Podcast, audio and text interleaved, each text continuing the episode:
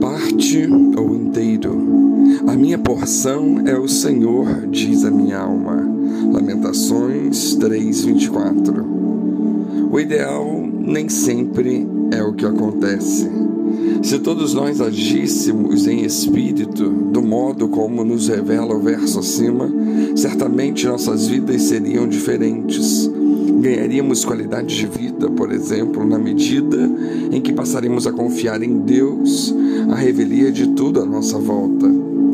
Dizem que o homem de Deus não teme receber más notícias. Nos púlpitos, entretanto, tudo parece fácil. Na verdade, falar é fácil. Nestes casos, não há como não se lembrar de Provérbios 25, 29, que diz que o que entoa canções junto ao coração aflito é como aquele que se despede num dia frio e como o vinagre sobre o salitre. Nem sempre lidamos bem com os problemas e as agruras da vida. Essa é a mais pura verdade. No entanto, podemos conciliar uma espécie de dupla visão das coisas. É possível sofrermos com as desventuras da caminhada, sim, e sem hipocrisias, mas continuarmos calcados e confiantes no Pai, como fez Jó. Confiar em Deus em entrega total para se ser um dos grandes segredos da existência. Talvez o que disse Jeremias fosse uma oração visando um estado geral, ainda não alcançado por ele na época. Resta para nós buscarmos esse estado ideal, pelo qual nossas almas declararão que o Senhor é a nossa porção máxima, decorrendo disso o depósito de toda a nossa confiança nele, cuja atuação é certa e absoluta para sempre. O profeta não disse: O Senhor é parte da minha porção, ou o Senhor está em minha porção, mas o Senhor mesmo é toda a herança da minha alma, foi o que ele disse. Dentro desse círculo encontra-se tudo o que possuímos ou desejamos.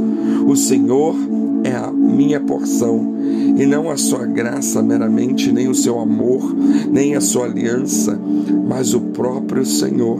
Ele nos escolheu como sua porção e nós os escolhemos como a nossa porção.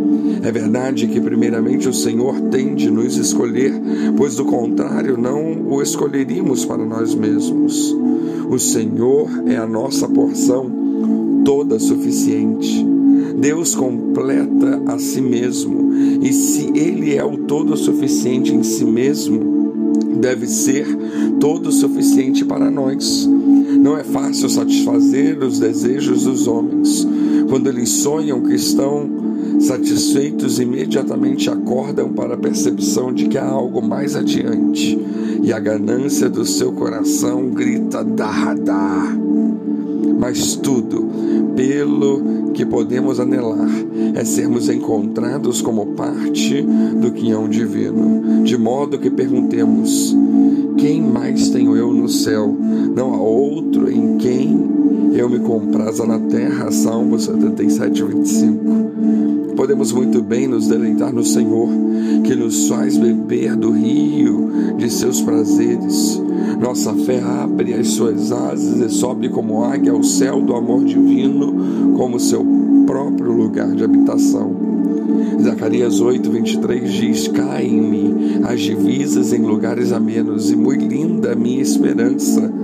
Alegremos-nos para saber que o Senhor é Deus. Mostremos ao mundo que somos um povo feliz e abençoado, induzido a clamar. Iremos convosco, porque temos ouvido Deus está conosco. Quando o profeta Jeremias, a minha porção é o Senhor, diz a minha alma, portanto esperarei nele. Em outras palavras, ele está dizendo: O Senhor é a fonte da minha esperança. A minha porção é o Senhor. É uma expressão de fé, é uma declaração que fazemos que Deus é a nossa porção e Ele é quem acreditamos ser a fonte dos nossos bens.